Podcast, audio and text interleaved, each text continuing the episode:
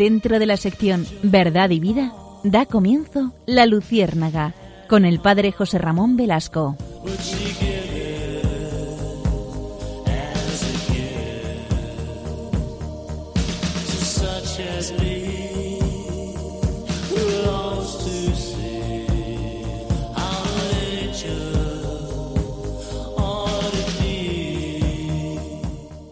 Corría el día 20 de enero de 1539 y este día se produce un hecho trascendental.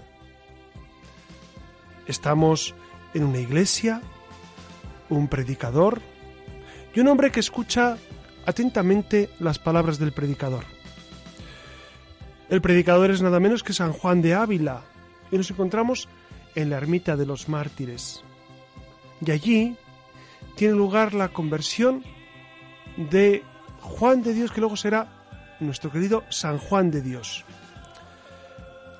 Las palabras del santo de Ávila producen en Juan una conmoción tal que le lleva a destruir los libros que vendía, era vendedor de libros en Granada. Y después se dedica a vagar desnudo por la ciudad.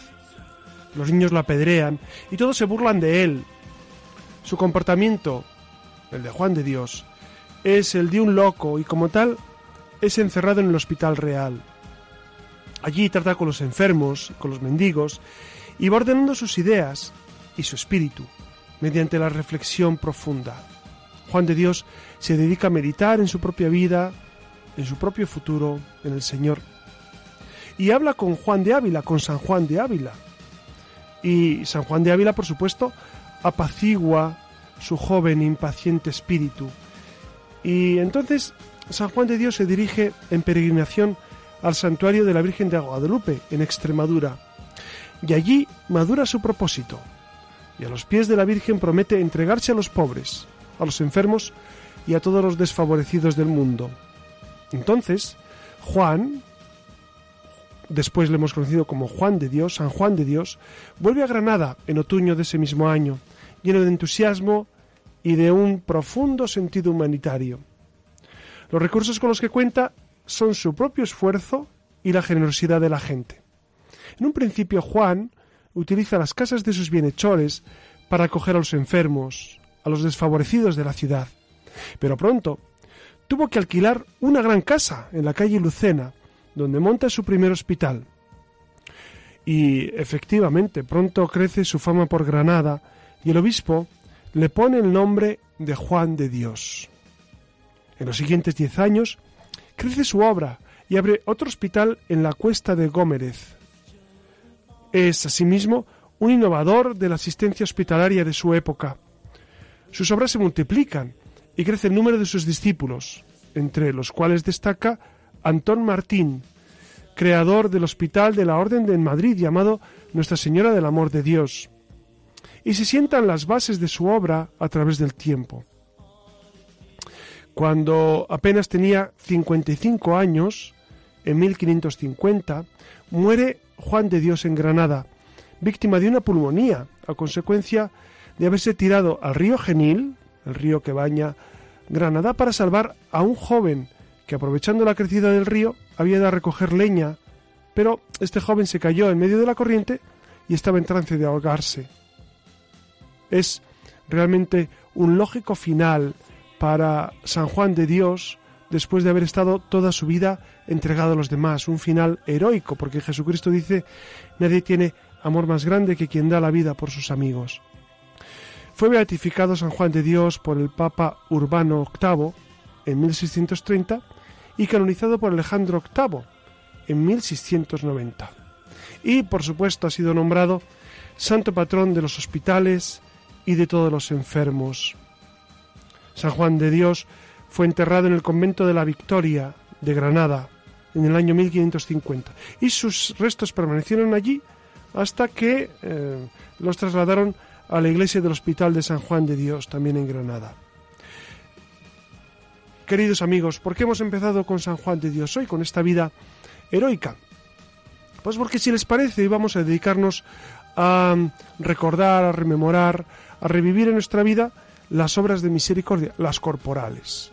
Ya saben, dar de comer al que tiene hambre, dar de beber al que tiene sed, vestir al desnudo, visitar los enfermos, etcétera, etcétera. Los iremos viendo uno a uno y con detenimiento, porque es en este año de la misericordia es especialmente interesante y necesario detenernos a reflexionar sobre estas obras de misericordia corporales, las que se refieren al cuerpo. Ya saben que hay otras que son espirituales, son otras siete. Pero ahora, de momento en este programa, el siguiente será sobre las espirituales. De momento en este nos detenemos en las corporales y San Juan de Dios, pues como ven, fue hasta mártir, mártir de esa dedicación a los demás. La Iglesia durante 20 siglos se ha dedicado a los cuerpos y a las almas. Por eso estamos profundamente agradecidos a esta labor de la Iglesia. Buenas noches, Siria Fernández. Buenas noches. ¿Qué tal estás? Muy bien. Te hemos echado de menos estos últimos programas. Bueno, pero ya, ya he podido comprobar que, que lo habéis hecho fenomenal. Sí, claro que sí, hacemos lo que podemos. Y Alex, que desde el control, pues eh, los otros programas nos ha ayudado con su voz y esta vez pues va a estar ayudándonos en el control. Muchas gracias, Alex, y buenas noches. Y, y permanezcan con nosotros y vuelen con la Luciérnaga en esta noche de las obras de misericordia corporales. picture.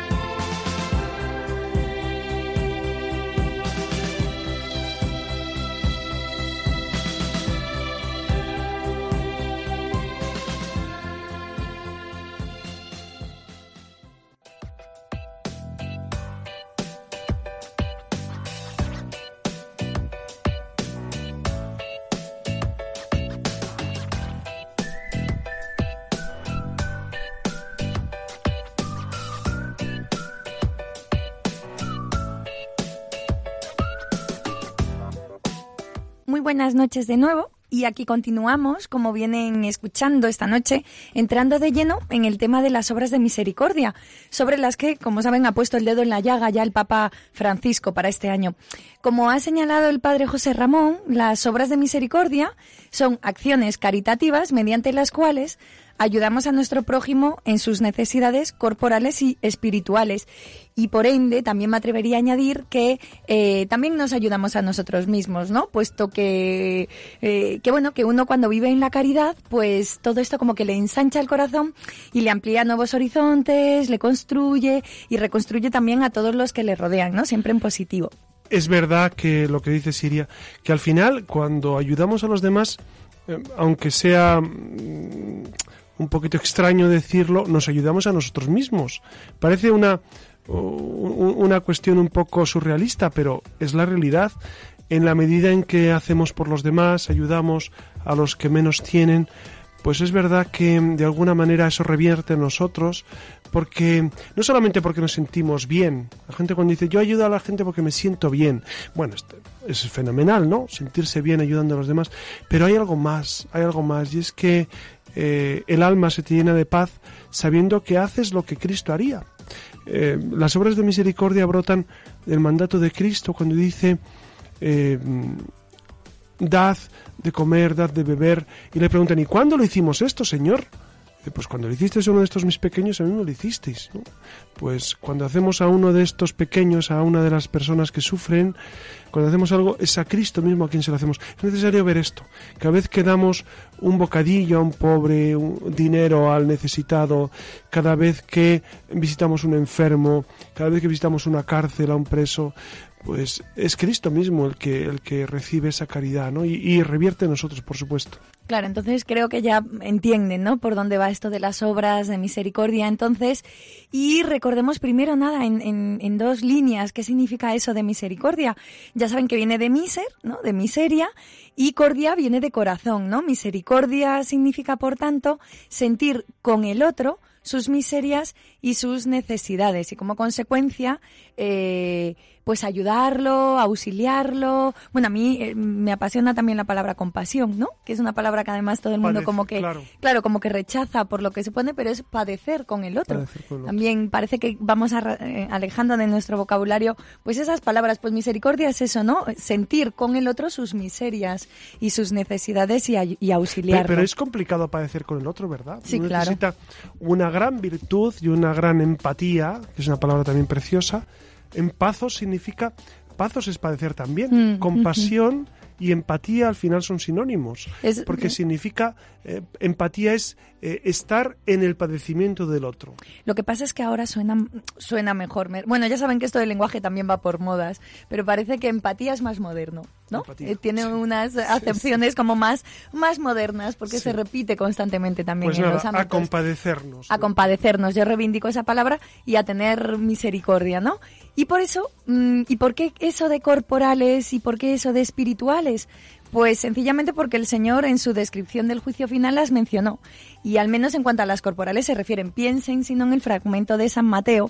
Tuve hambre y me disteis de comer, tuve sed y me disteis de beber, fui forastero, me recibieron en casa sin ropas y me vistieron enfermo y me visitaron en la cárcel y fueron a verme. Y entonces, ¿de dónde salen las espirituales? Porque estas eran las corporales. Pues también muy sencillo, ¿no? La Iglesia las ha ido tomando de otros textos que, que están a lo largo de, eh, de la Biblia, de actitudes y enseñanzas del mismo Cristo. Pues piensen en el perdón, la corrección fraterna, en el consuelo, en, en soportar el sufrimiento. Además, también recuerden, ¿no? Que somos cuerpo y alma esa dualidad que por momentos se nos olvida, pero bueno, que, ya nuestros antepasados eh, señalaron, ¿no? Eh, Platón, bueno, ya saben que tenemos que poner siempre la nota filosófica que, que otros antes que nosotros descubrieron, ¿no? Con, con certeza que somos cuerpo y alma, pues como las, las obras de misericordia, ¿no? Espirituales y corporales. Bueno, habría que hacer, ya que has introducido el tema de Platón, de Platón y Aristóteles también, por supuesto, que, cualquier momento es bueno para, para reivindicar eh, que la filosofía eh, siempre ha estado por delante incluso del pensamiento moderno que nosotros vivimos actualmente, de la negación del alma, ¿no? ¿Por qué en el fondo vivimos las obras de misericordia corporales y espirituales? Porque sabemos que, que el ser humano es algo más, es algo más que corporeidad, es algo más que, que, un conjunto de células, sabemos que es algo más, que es alguien más deberíamos decir, ¿no? Y Platón, el divino Platón, que decía Sócrates, pues el divino Platón, y hablaba de que el ser humano es cuerpo y alma. Fíjense, ¿eh? Platón son cinco siglos antes de Cristo, pues ya él hablaba, tenía su concepto de alma un poco eh, distinto al que podemos tener eh, Aristóteles y los cristianos, pero ya Platón hablaba de este tema que es esencial, ¿no? el, considerar que el ser humano no es un conjunto de células, sino que hay, hay un plus, es, ¿cuál es ese, e, ese añadido? Pues precisamente que somos un espíritu que se ha encarnado, es decir, un, alma que se ha encarnado en un cuerpo, eso somos nosotros. Por eso es una maravilla considerar al hombre en esa complementariedad de lo corporal y lo espiritual. Es todo uno, es una unión sustancial. Claro, por eso no es inocente, ¿no? El tema de las virtudes. Eh, que sean corporales y espirituales, así que ya ven, ya ven qué cargadito viene el programa de esta noche, pero antes de avanzar en profundidad con el mismo, piensen en la siguiente afirmación. Primero, hay que amar a Dios.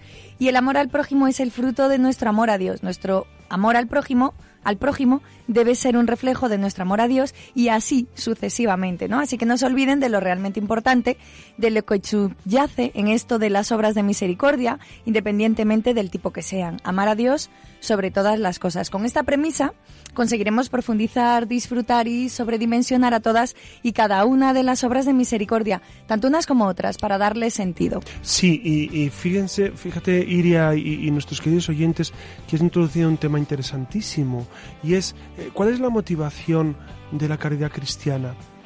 Pues es fundamentalmente Cristo y las personas. Si solamente fueran las personas, que es muy loable y es muy bueno, sería filantropía, que está bien. Eh, la filantropía eh, es, es pues es un inicio, pero, pero solo trabajar por el bien físico o, psicológico de las personas se queda en un ámbito muy humano muy correcto y muy loable, pero no es el cristianismo. Jesucristo va más allá y el cristiano va más allá. El cristiano hace las cosas, eh, por supuesto, por, por, porque son, son personas humanas con, con toda la dignidad que eso conlleva, pero además porque son hijos de Dios, hermanos en Cristo. Entonces, eso es una motivación fortísima. La motivación de la caridad cristiana, creo yo, que es mucho más fuerte y eso es, para debate, que la pura filantropía. Y la pura filantropía, de nuevo, la lavo y, veo que hay grandes dones en ella, pero la fuerza que tiene la caridad cristiana eh, va mucho más. Eh, no quisiera extenderme mucho, pero, pero recordemos, recordemos eh, precisamente pues eh, las acciones de tantos religiosos, laicos, que, por Dios permanecen en los sitios más extremos, a una costa de su vida, aun poniendo en juego, recuerdo la guerra de los grandes lagos, sin ir más lejos, que allí varios laicos y, sobre todo religiosos, claretianos y de otras congregaciones, hijas de la caridad, se quedaron en la zona para ayudar a los más pobres. ¿Por qué?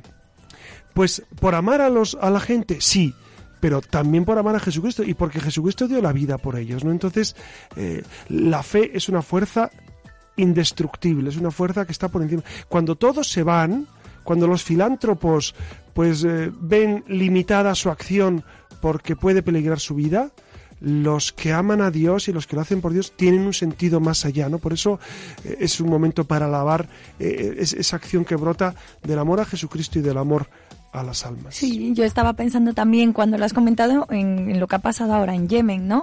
con las hermanas de, Madre Teresa, sí. Claro, sí, efectivamente, cuando todos se van, los que se quedan siempre son los misioneros, ¿no? Pues ya ven todo lo fuerte que venimos esta noche, así que nada, continúen despiertos a estas horas de la, de la madrugada para seguir disfrutando.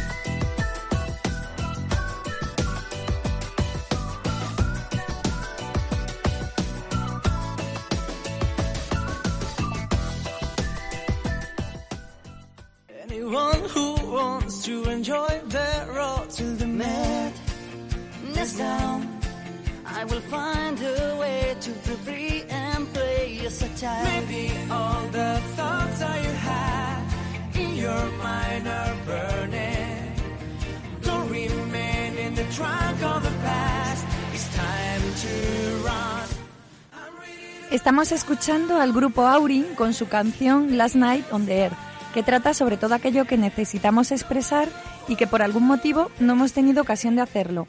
Precisamente de esto va nuestra siguiente sección.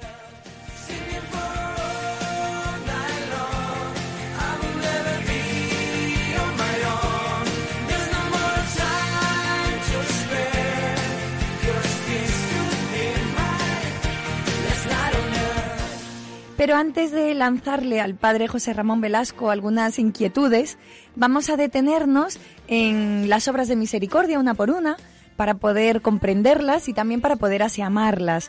Como saben nuestros oyentes, las obras de misericordia corporales son siete. Antes habíamos dado pinceladas, ¿no? Dar de comer al hambriento, dar de beber al sediento, dar posada al necesitado, vestir al desnudo, visitar al enfermo, socorrer a los presos y enterrar a los muertos. Y para no alargarnos mucho, vamos a dar, aunque sean unas ligeras pinceladas de cada una de ellas.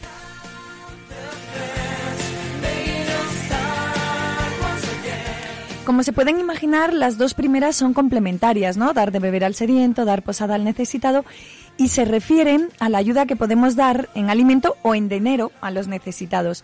Piensen que de alguna manera los bienes que poseemos también nos vienen de Dios y debemos responder a Dios por estos y por el uso que le hayamos dado, ¿no? Que les hayamos dado. Ahí tienen, sin ir más lejos, la, la parábola de los talentos que nos relata San Mateo, a quien mucho se le da, mucho se le exigirá. Sí, fíjense que, que además de esa parábola preciosa, Eh, Santo Tomás de Aquino tiene una expresión que a mí siempre me ha impresionado cuando, cuando la recuerdo, la medito. Santo Tomás dice, en extrema necesidad todas las cosas son comunes. Repito la idea. Es decir, cuando vemos gente que está en extrema necesidad de hambre, de, orfandad, de necesidad, mis cosas, las que yo tengo, las que he ganado con el sudor de mi frente y he comprado con mi dinerito, son comunes. Esto nos cuesta a veces entenderlo, pero eh, ganaríamos mucho en saber que lo que yo tengo, por supuesto que es para que, para que viva dignamente, pero, pero también es para ayudar a los que no tienen. Y entonces yo no tengo derecho a decir, no, bueno, los demás que, se busquen las, las cosas, ¿no? Yo ya me lo he buscado, yo lo he trabajado, yo lo tengo, ya, pero es que en extrema necesidad las cosas son comunes. Nos damos cuenta de que, que el Señor está esperando que ayudemos a los que realmente no tienen y es, una, es un deber de conciencia estar continuamente pensando, bueno, ¿qué más puedo hacer yo físicamente? Ahora estamos en el plano físico. ¿Qué más puedo hacer físicamente, materialmente, por los demás? ¿Qué más dinero puedo dar? Fíjense que, había una costumbre en la Iglesia Católica que se ha perdido lamentablemente, que es la de dar el diezmo. Claro, ahora, ahora, ahora los moralistas dicen, bueno, tampoco es necesario ser tan estricto y considerar que dando el diezmo cumples el precepto. Saben que hay un mandamiento de la Iglesia que es ayudar a la Iglesia en sus necesidades, ¿no? Bueno, pues no creo que sea necesario recuperar el diezmo, pero sí pensemos, ¿cuánto doy yo de lo que tengo a los pobres? Económicamente, no ya rezar por ellos, que lo hacemos, sino económicamente, ¿cuánto doy? ¿Cuánto eh, ofrezco yo de mi tiempo a los pobres? También es un don, ¿no? ¿Cuánto ofrezco de, mi palabra, de mi consejo a un pobre que me pide? Pues es un momento para reflexionar, ¿no? Porque, porque a veces los, los cristianos, y somos muy generosos, yo estoy convencido, pero eh, creo que nunca es, nunca, es nunca es suficiente y nunca es demasiado. Nunca damos demasiado. Todavía no he percibido en mi vida, ni en la vida ajena, alguien que diga yo es que he dado demasiado. He dado demasiado y me he quedado sin nada, me he quedado sin lo necesario porque he dado demasiado. No, no, sencillamente estamos llamados a dar, a dar siempre, cuanto más mejor. El Señor al final de nuestra vida nos preguntará no cuánto dinero hemos ahorrado y cuánto teníamos en, en la caja, sino cuánto hemos amado y ese amor cómo se manifestaba en datos concretos. Yo concretamente cuando pensaba en estas dos eh, obras de misericordia, dar de comer al hambriento, dar de beber al sediento, eh, pensaba en un viaje que hicimos en el Camino de Santiago hace muchos años por la Providencia que consistió en irnos 10 días desde Ribadeo hasta llegar a Santiago, pero viviendo eh, pues de eso, de la caridad, ¿no? De la providencia. No llevábamos dinero, no llevábamos ni tarjeta de crédito, ni siquiera llevábamos móvil. Y entonces nos íbamos deteniendo, bueno, pues allí donde parábamos, dormíamos en las calles, ¿no? Debajo, en el claustro de algún convento, bueno, y... Y en realidad la experiencia que yo tuve, que, que, ya fue hace muchos años, fue un poco lo que tú señalabas, ¿no? Que la gente es enormemente generosa, esa fue la primera lección que te sorprende, cómo la gente pues te sacaba comida, bebida, ni un solo día nos quedamos sin comer y éramos nueve, que no es lo mismo que te den dos cafés por la mañana para desayunar, que no que te den eh, para nueve personas y, bueno, pues, pues yo siempre les decíamos que cuando nos daban un vaso de agua decíamos, Dios te lo va a agradecer con 100 vasos de agua en el cielo, ¿no? Y, bueno, fue una experiencia bonita, ¿no? El tema de la providencia también. Eh, en España me da la sensación de que, que, en efecto, mm, dar de comer, mm, no hay nadie, ¿verdad? Que se quede sin comer afortunadamente. No, gracias a Dios en las parroquias tenemos un sistema, un sistema precioso. Eh, en mi parroquia, yo se lo digo a la gente, mi parroquia es una parroquia muy sencilla de, de Getafe, que es una ciudad, pues como saben, de, de gente trabajadora. Y cada mes distribuyo casi 2.000 eh, kilos, dos toneladas de alimentos. En Cáritas. En Cáritas, ¿no? Que me los da el Banco de Alimentos, que me ayuda muchísimo.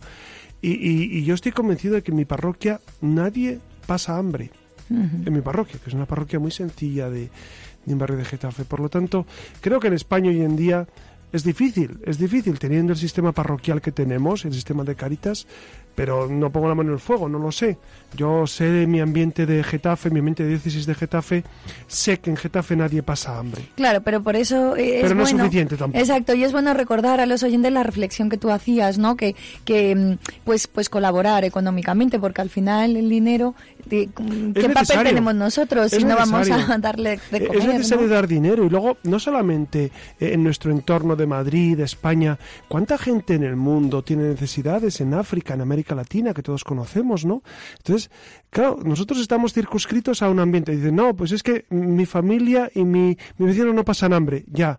¿Y te has preguntado si en, si en Etiopía o en Nicaragua o, donde sea la gente pasa necesidad? Porque claro, eh, cuando San, Santo Tomás dice en extrema necesidad las cosas son comunes, extrema necesidad no solamente en España, sino fuera de España también. Por eso, ojalá que, que vivamos profundamente eh, con generosidad nuestra vida. ¿no? Vale, y recuerden también, para cerrar, ¿no? Con esto de dar de beber al sediento, pues la parábola de la samaritana, ¿no? Que seguro que están todos, se les habrá pasado por la cabeza. En cuanto a la tercera obra de misericordia, dar posada al necesitado, Al peregrino, sí. pues, pues ciertamente es un tema de rabiosa actualidad, ¿no? Sí. Eh, si bien las A dos primeras, refugiados. claro, en el país en el que vivimos, pues son, se resuelven fácilmente, por lo que señalábamos, que, que es raro, ¿no? Encontrarte a alguien que, que no tenga un plato que llevarse a la boca, pues eh, el tema este de los refugiados, el tema Sí. de acoger, eh, Fíjese, haciendo- los haciendo- desahucios. Haciendo percepción histórica del tema,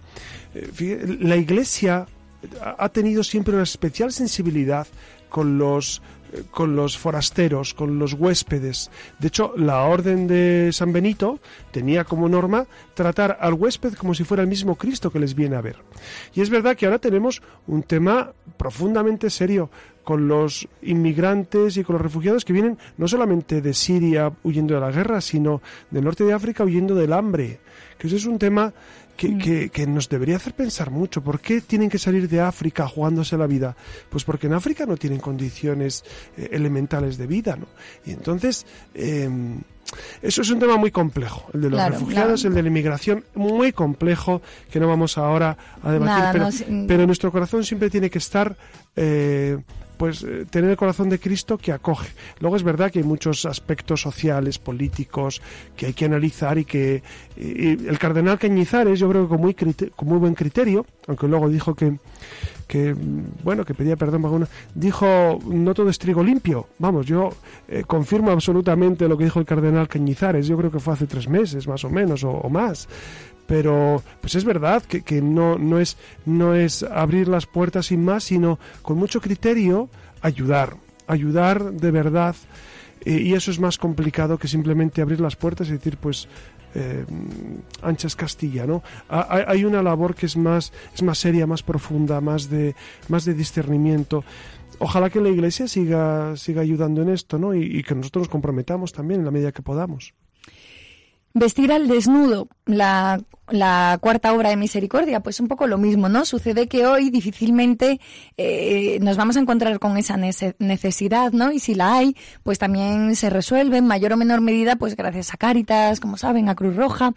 Eh, lo que sucede es que uno tiene ya no solo que ser generoso, sino que eh, uno no puede dar lo peor, ¿no? La ropa sucia, la ropa rota, sino que es importante que también aprendamos a dar no solo aquello que nos sobra que casi ya no nos sirve, sino también aquello que todavía es útil y, y darlo siempre en buen estado, ¿no? A mí me ayuda mucho a pensar si esto que estoy dando yo me lo pondría, por ejemplo, ¿no? Y si considero que no, que ya está demasiado viejo, descolorido, pues sencillamente eh, lo que no quieras para ti, no lo quieras para los otros, ¿no? No, no sé si me entienden que, que imagino que en las parroquias pasa, ¿no? En Caritas cuando les llega la ropa, eh, en la selección, ¿no? Un- Pues dar con generosidad y, y, dar cosas, pues tratar al otro como a uno mismo, ¿no? Sí, Es, eh, le sí, darías a Dios, ¿no? Sí, el criterio, Un- que has dicho, roto. el criterio que has dicho, Iria, yo creo que es muy sensato, ¿no?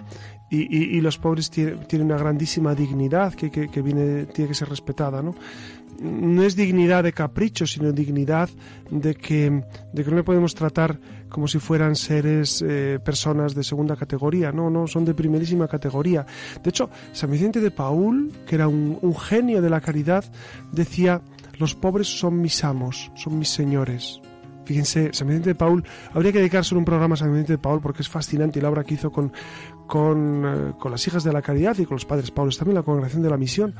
Pero, pero era un genio de la caridad que pensó, es que los pobres, como son Cristo, son mis amos y ellos, y ellos me mandan y ellos, ellos me organizan mi horario y ellos me dicen cuándo tengo que quedar y cuándo tengo que... esa es la caridad de la Iglesia, y por ahí tenemos que caminar, eh, que, los pobres realmente no sean eh, pues un, apartado más dentro de la vida cristiana, de la vida parroquial, no, no, son mis amos, son Cristo lo que están ahí. Y, es verdad, cuando damos, tenemos que dar con dignidad y con alegría. Madre Teresa de Calcuta, la beata que va a ser santa dentro de nada, Santa Teresa de Calcuta, eh, pues precisamente ella insistía mucho en que eh, sea mucho o poco lo que demos, que lo demos siempre con alegría, desde, desde lo profundo del corazón, aunque sea una palabra de, ánimo, ¿no? Siempre con esa alegría que brota del amor de Cristo en nuestros corazones. Vamos ya por la quinta hora de misericordia, visitar a los enfermos. ¿Y a qué se refiere exactamente? no se trata mm, solo de visitas sociales, ¿no? Se trata de una verdadera atención a los enfermos y ancianos, tanto en el cuidado físico como en la compañía.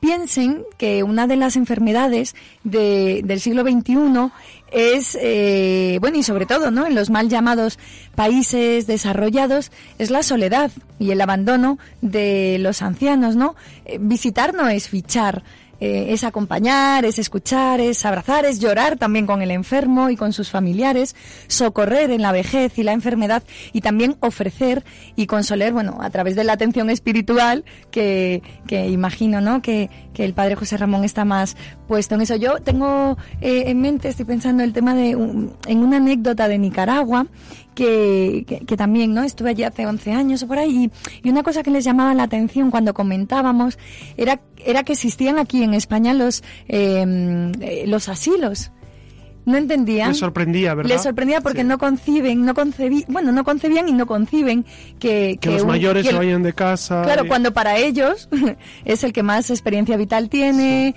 eh, bueno, les ha criado, les ha dado la vida, pues cuidémoslo en familia. Y por eso los abuelos, ¿no? En general, en América Latina lo que yo he conocido es que hay un gran cariño y un gran respeto por los mayores. Es verdad que, que no es tan sencillo la solución porque no es tan romántico el decir, bueno, pues, pues acojamos a todos los mayores en casa.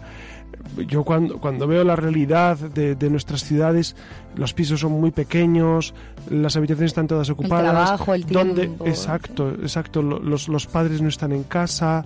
Eh, quién se dedica realmente a atender a los mayores. No es tan sencillo, no es tan sencillo porque nuestra sociedad urbana se ha constituido de una manera que los mayores han, han, han ido sufriendo en cierto modo, eh, pues eh, esa sociedad urbanita que, que, no tenía espacio para ellos y entonces les han relegado en ocasiones pues a centros que, que, lo procuran hacer lo mejor que pueden, es verdad, ¿no? Y tantos, tantos hombres y mujeres que se dedican a los mayores y con muchísima virtud pues le dedican todo su cariño. A, a veces, a veces da pena. Cuando yo voy a visitar centros de mayores, pues te apena un poco ver mayores que no son visitados, que, como que son relegados, ¿no?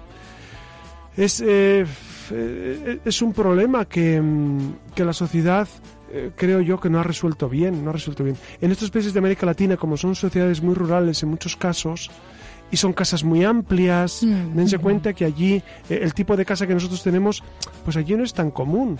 Allí son casas que tienen patio, son casas de, una planta mm. sola, donde los mayores pues no tienen que subir escaleras, que para ellos es un impedimento muy grande, tienen un lugar donde ver la naturaleza inmediatamente. Entonces eso favorece mucho la atención a, a, los mayores, ¿no? Entonces Sí. En, eso, en eso seguramente tienen muchos puntos a favor en esas sociedades latinas. Sí, no se trata tanto de demonizar a las familias, sino como tú has señalado, eh, pues que la, que la sociedad reflexione ¿no? sobre, sobre este eh, tema que no está resuelto. Y bueno, y tienen el mejor ejemplo en la Sagrada Escritura, ¿no? con la parábola del buen samaritano, eh, que cuando curó la herida, al no poder continuar ocupándose directamente de él, pues confió los cuidados que necesitaba a otro a quien le ofreció pagarle. ¿no? Y, y no olviden este matiz relevante visitar al enfermo incluye el auxilio también a los heridos que a veces, que a veces lo olvidamos, ¿no? Socorrer a los presos, sexta obra de misericordia.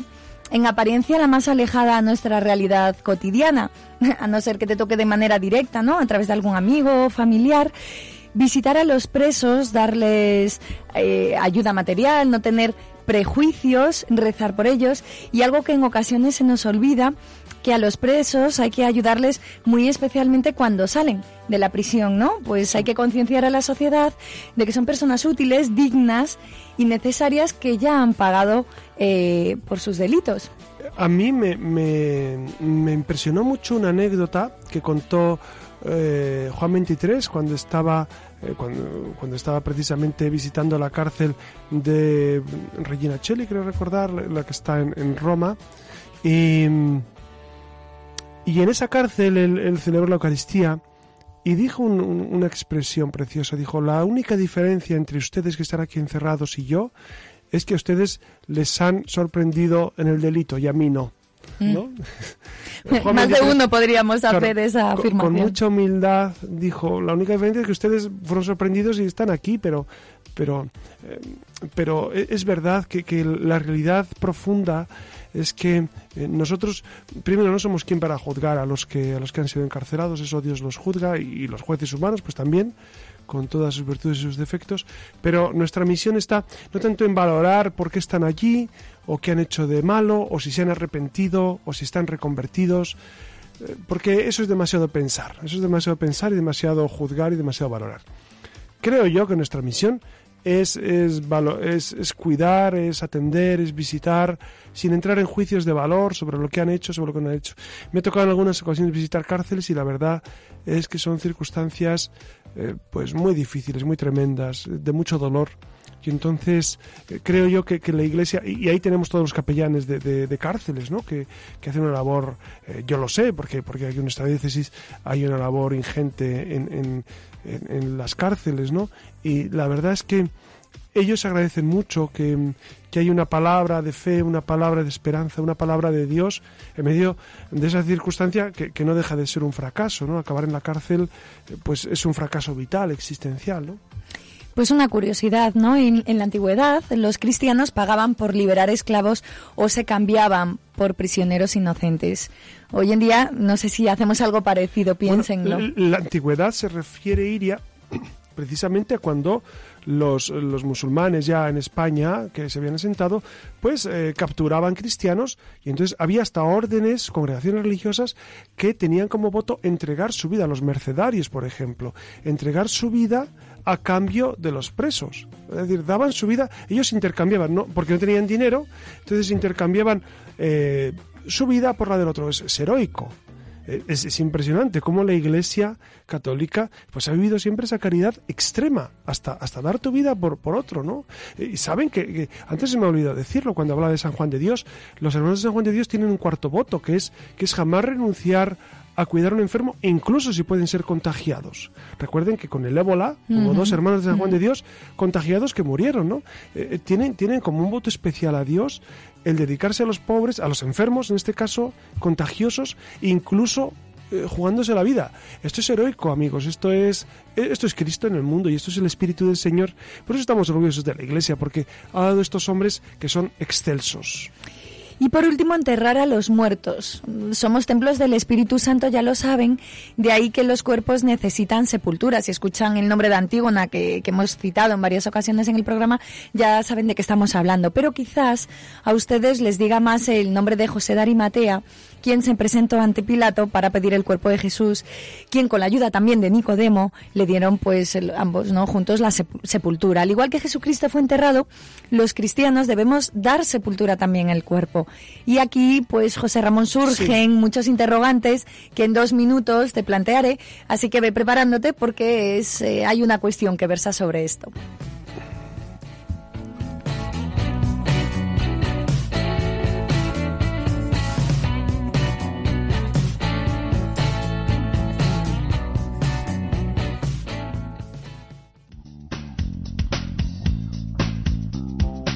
Pues como te decía José Ramón, a propósito de este último comentario, que pues qué dice la Iglesia sobre la cremación y las cenizas.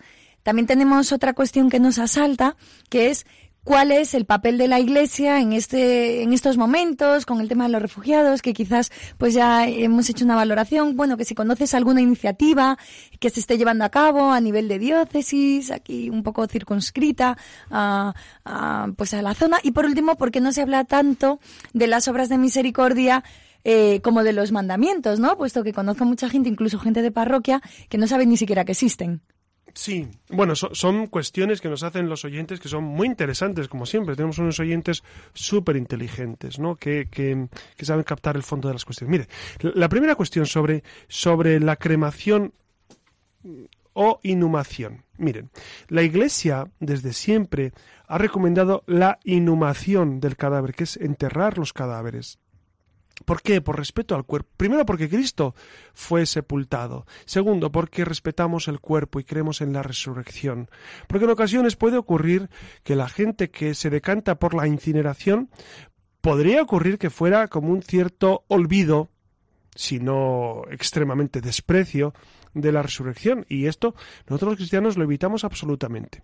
La Iglesia permite la incineración porque por motivos económicos eh, es mucho más favorable incinerar, eh, pero, eh, pero siempre salvaguardando que nuestra creencia es creencia en la resurrección.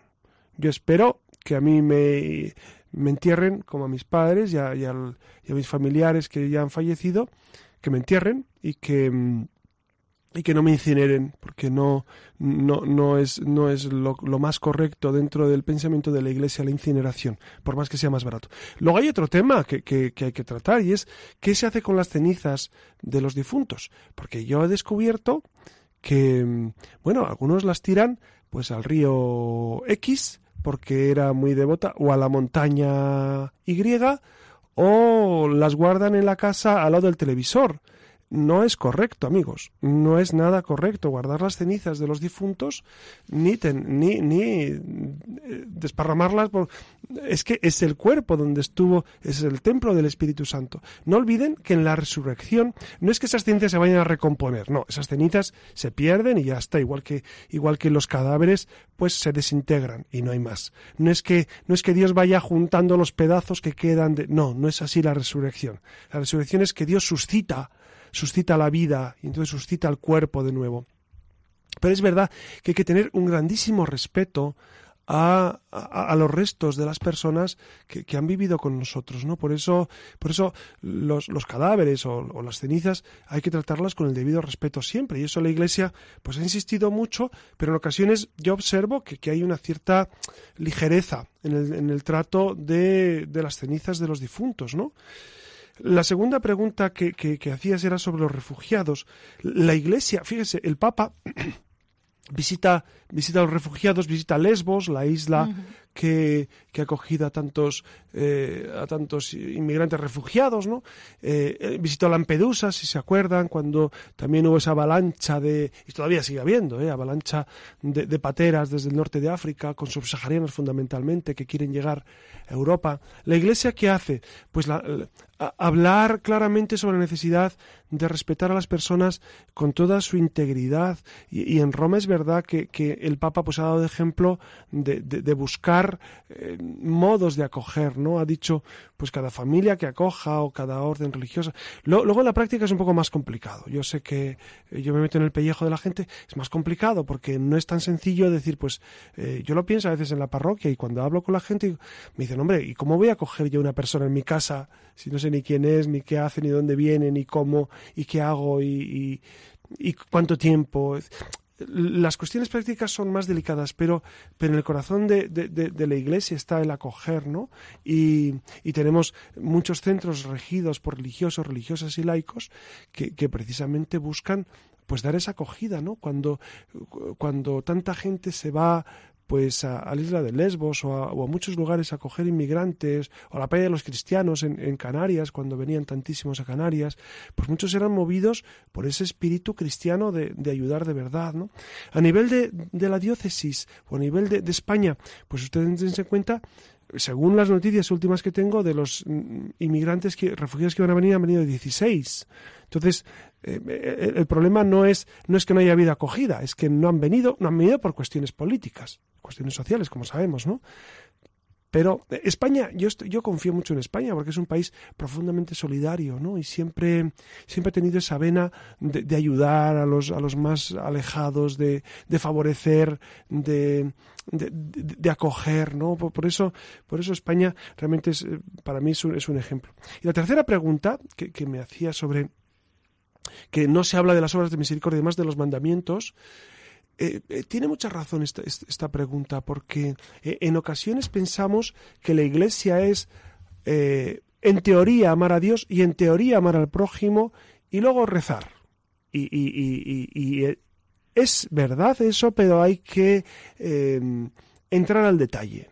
El amor a Dios y el amor al hermano nos lleva a muchas consecuencias muy concretas. El amor a Dios me lleva pues a, alabarle a Él, a rendirle el culto que se merece, a, tenerle en el centro de mi vida y el amor hermano me lleva pues a vivir esas obras de misericordia en el día a día, ¿no? Y, y el vivir pues ese detalle de no solamente no hacer el mal, porque a veces pensamos que con no hacer el mal ya está todo hecho, pero hay pecados de omisión que a veces no los confesamos en cuando vamos a confesar algunas personas sí, pero otras pues nunca recuerda o recordamos los pecados de omisión, las veces que no hacemos el bien, las oportunidades que tenemos de hacer el bien a los demás y que no lo hacemos y que pasamos de largo y que, y que hacemos pues como, como en la parábola, esa famosísima que tú has citado, Iria, de, ese, de ese hombre que bajaba de Jerusalén a Jericó y fue agredido por bandidos. Y entonces pasó un sacerdote de largo y pasó un levita de largo y fue un samaritano que era enemigo de los judíos el que se paró. Pues a veces ese pecado de omisión es pasar de largo, ver a la gente que sufre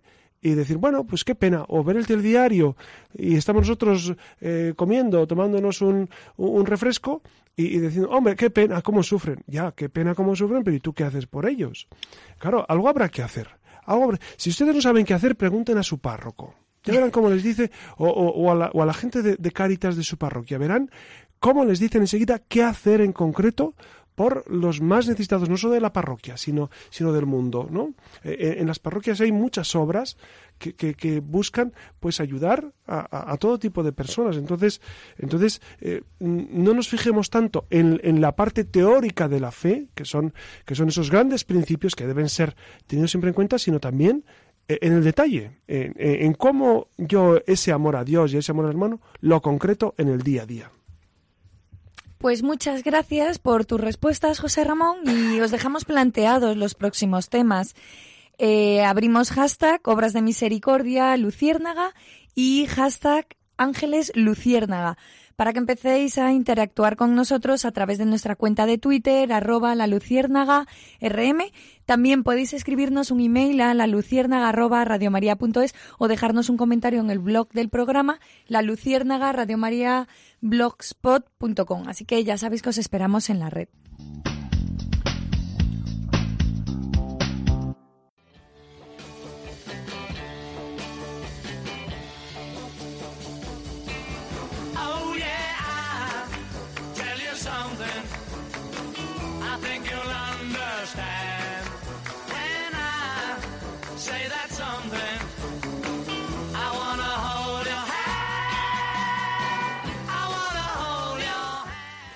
Ya hemos hablado mucho por hoy, así que vamos a terminar como hemos comenzado el programa de esta noche recordando a todos nuestros oyentes que el Papa Francisco ha convocado este año como el año jubilar de la misericordia y ha recomendado durante este tiempo pues realizar dichas obras. Recuerden también que hoy hemos abordado las corporales. Para el próximo programa tendrán también las espirituales, como las dos caras de una misma moneda. Una sin la otra pues jamás entenderían. Nos despedimos con unas palabras del Papa Francisco. Siempre tenemos necesidad de contemplar el misterio de la misericordia. Es fuente de alegría, de serenidad y de paz. Es condición para nuestra salvación. Misericordia es la palabra que revela el misterio de la Santísima Trinidad. Misericordia es el acto último y supremo con el cual Dios viene a nuestro encuentro. Misericordia es la ley fundamental que habita en el corazón de cada persona cuando mira con ojos sinceros al hermano que encuentra en el camino de la vida. Misericordia es la vida que une Dios y el hombre, porque abre el corazón a la esperanza de ser amados para siempre, no obstante el límite de nuestro pecado. Son palabras, como ven, preciosas y que, nos recuerdan la esencia de lo que Jesucristo nos viene a anunciar, que es la misericordia. En la escritura continuamente se dice, misericordia quiero y no sacrificios. ¿Qué significa? Pues que, pues que muchas veces la principal penitencia, a veces que, pensamos, ¿qué penitencia puedo hacer? Pues señora, señor, joven, niño, eh, quiere mucho a la gente. Quiere mucho incluso al que no te quiere. Incluso al que no te quiere, incluso al que te pone zancadillas. Quiérele mucho, eso es misericordia, como decíamos antes en esa definición preciosa. Misericordia es tener un corazón que se compadece, miserere, es decir, que, tiene piedad, que se apiada del más necesitado. Por eso vamos a, pedir al Señor que, nos ayude a todos a vivir eh, esta grandísima misericordia y que, el Señor que, que, viene a ser caridad, que viene a ser amor, que viene a salvar a todos, nos ayuda a todos a centrar nuestra vida en los demás. Una vida llena es la vida que se vive para los demás. En esto estamos todos segurísimamente. ¿Cuándo hemos sido más felices que cuando hemos dado nuestra vida y nuestras cosas por los demás. Por eso, queridos amigos, eh, les dejo con estas ideas de Juan del Papa Francisco, que, que la misericordia es precisamente lo que revela el misterio del amor de Dios. Ojalá que vivamos todos en misericordia y animémonos todos a, transmitir misericordia. Dios nos ha perdonado todo, Dios nos quiere infinitamente. ¿Cómo no vamos a querer a los demás, no? Como Dios les quiere. Pues muchas gracias por su, por su compañía, queridos oyentes. Muchas gracias, Siria Fernández, por, por tus palabras, por tu compañía. Gracias y buenas noches. Muchas gracias, Alex, que desde el control nos ayuda. Y muchas gracias a todos ustedes. Ya saben que quedo siempre de ustedes amigo José Ramón Velasco.